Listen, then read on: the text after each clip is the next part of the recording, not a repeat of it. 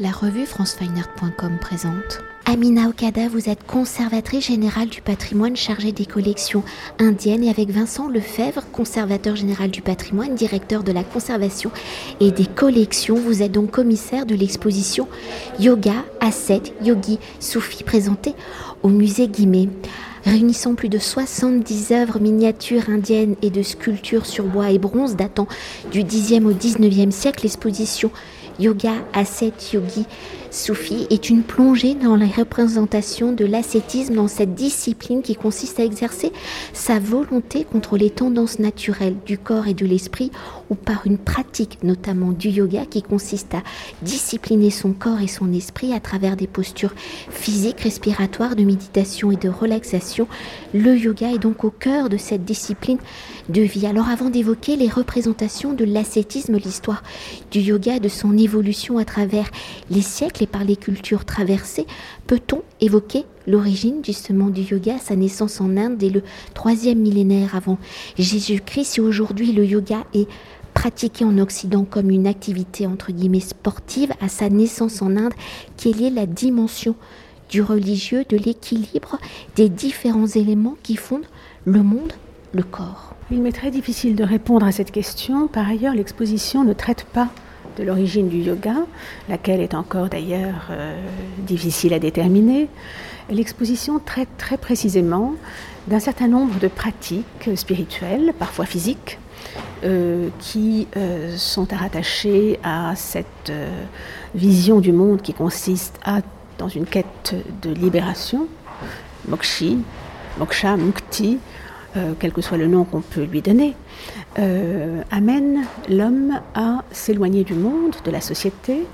pour euh, précisément, en fuyant le monde, s'adonner à un certain nombre de, pratiques spirituelles.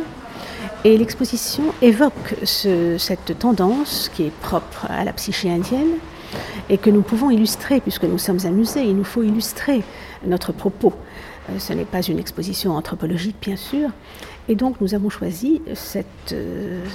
euh, tendance d'évoquer à travers un certain nombre de représentations de ces pratiques ascétiques, mais aussi de portraits de ces ascètes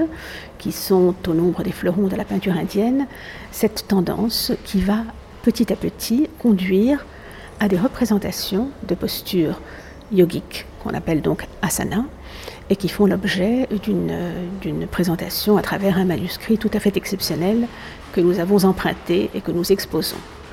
Alors pour poursuivre, hein, pour continuer d'évoquer justement l'histoire des représentations de l'ascétisme au fil des siècles, des interactions avec différentes cultures, notamment avec l'islam, comme l'évoque le titre de l'exposition, à travers les différentes influences, interactions, comment la figure de l'ascète est-elle représentée, comment cette représentation évolue-t-elle au fil des siècles, hein, par l'intermédiaire des artistes, dans cette représentation de l'ascète, quels sont les éléments peut-être récurrents qui l'accompagnent, qui le symbolisent? Dans la peinture indienne, et notamment dans la peinture indienne des écoles mogholes ou des écoles régionales, c'est-à-dire dans euh, une tradition relativement tardive, nous sommes là à partir de la seconde moitié du XVIe siècle, au XVIIe et au XVIIIe siècle. Nous avons de très nombreuses représentations d'ascètes, toute obédience confondue, qui se caractérisent néanmoins par un certain nombre de traits communs. Ces ascètes sont souvent figurés avec le corps, c'est-à-dire la peau grise ou bleue, euh, par allusion aux cendres prélevées sur les bûchers funéraires dont ces ascètes euh, se recouvraient, euh, à la manière dont le dieu Shiva, notamment sous sa forme de Bhairava, le grand ascète, le Mahayogin, ou, la forme terrible de Shiva, donc sous sa forme de Bhairava, entend les, les bûchers funéraires et les champs crématoires pouvaient recouvrir son corps de cendres. Donc on a cette convention qui traverse toutes les écoles lorsqu'il s'agit de représenter des ascètes méditant dans la nature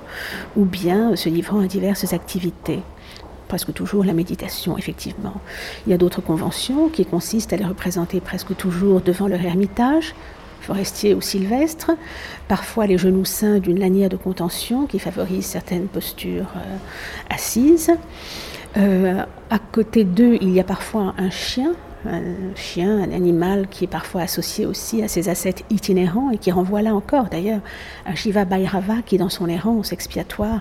était souvent accompagné d'un chien. Donc il y a un certain nombre de conventions qui sont récurrentes et que l'on retrouve d'une école à l'autre, d'un siècle à l'autre, et qui définissent en quelque sorte le portrait de ces ascètes. Et puis il y a, notamment dans l'école moghole, qui s'est développée, euh, l'école de peinture moghole qui s'est développée surtout donc dans la seconde moitié du XVIe siècle, il y a euh, cette euh, découverte des gravures européennes qui a révolutionné en quelque sorte la peinture moghole et qui, dans le cas qui nous intéresse, a eu une conséquence parce que, si vous voulez,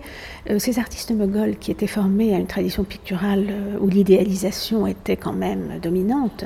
au contact de ces gravures européennes. Et on sait qu'il y avait par exemple à la cour moghole des gravures de Dürer ou des, de grands artistes flamands ou allemands.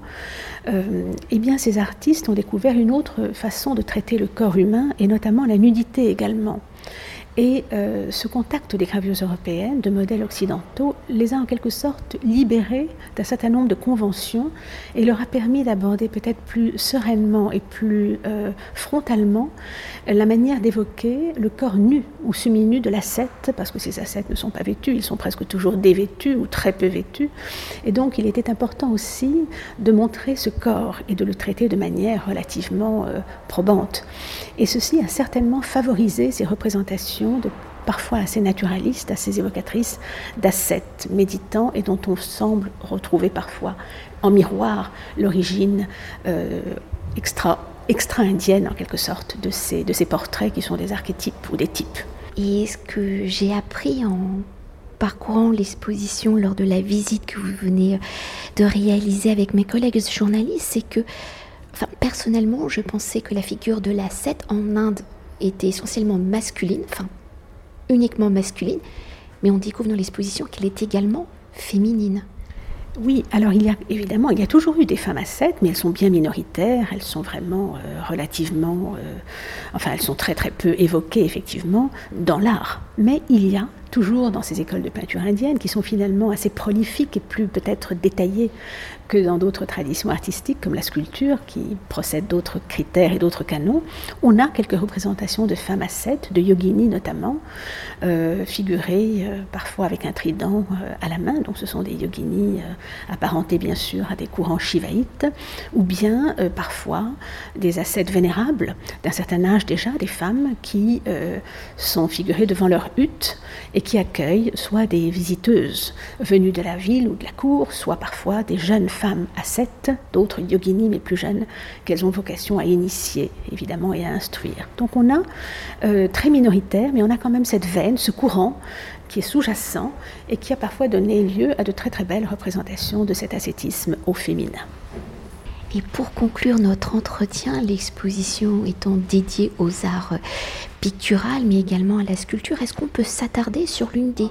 figures d'ascètes qui a marqué l'histoire et qui est représentée dans l'exposition? Alors c'est une figure, je dirais, euh, euh, collective. Ce sont les ascètes dits euh, Kampata Yogin, les ascètes aux oreilles fendues, c'est le terme, c'est la, la, traduction du terme Kampata Yogin, les ascètes aux oreilles fendues. Euh, qui ont vraiment euh, traversé euh, l'histoire de la peinture indienne lorsqu'il s'agit d'évoquer des ascètes, parce que, pour une raison que l'on ignore à vrai dire, c'est presque toujours eux qui sont figurés, on les reconnaît. Ils ont pour attribut des énormes anneaux d'oreilles qui étaient portés par le qui étaient portés par l'initié lorsque l'initiation avait eu lieu. Donc le, maître lui incisait le cartilage auriculaire et passait ses lourds anneaux d'oreilles. Et peut-être est-ce cet attribut qui fait que, d'une manière un peu systématique, lorsque les peintres ont représenté des ascètes dans leurs ermitages, ou bien en méditation, accompagnés d'un chien, eh bien, ils systématiquement, euh, ils les ont systématiquement pourvus de cet attribut. Et donc, évidemment, aujourd'hui, nous sommes fondés à les reconnaître comme étant des nattes ou des kampata yogines. C'est un ordre euh, shivaïte assez éminent et toujours actif de nos jours d'ailleurs. Et euh, là aussi, il est difficile de dire s'il s'agit de véritables portraits. Peut-être à l'origine s'agissait-il de véritables portraits, mais ensuite c'est devenu une sorte de convention.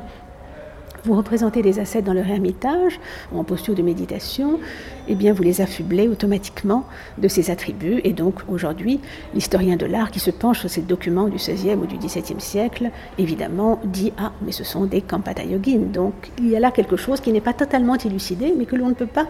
passer sous silence, qui est intéressant du point de vue de la société, mais aussi de l'histoire de l'art. Pourquoi ces assets-là en particulier ont été systématiquement représentés? Merci beaucoup. Je vous en prie. Cet entretien a été réalisé par franceweiner.com.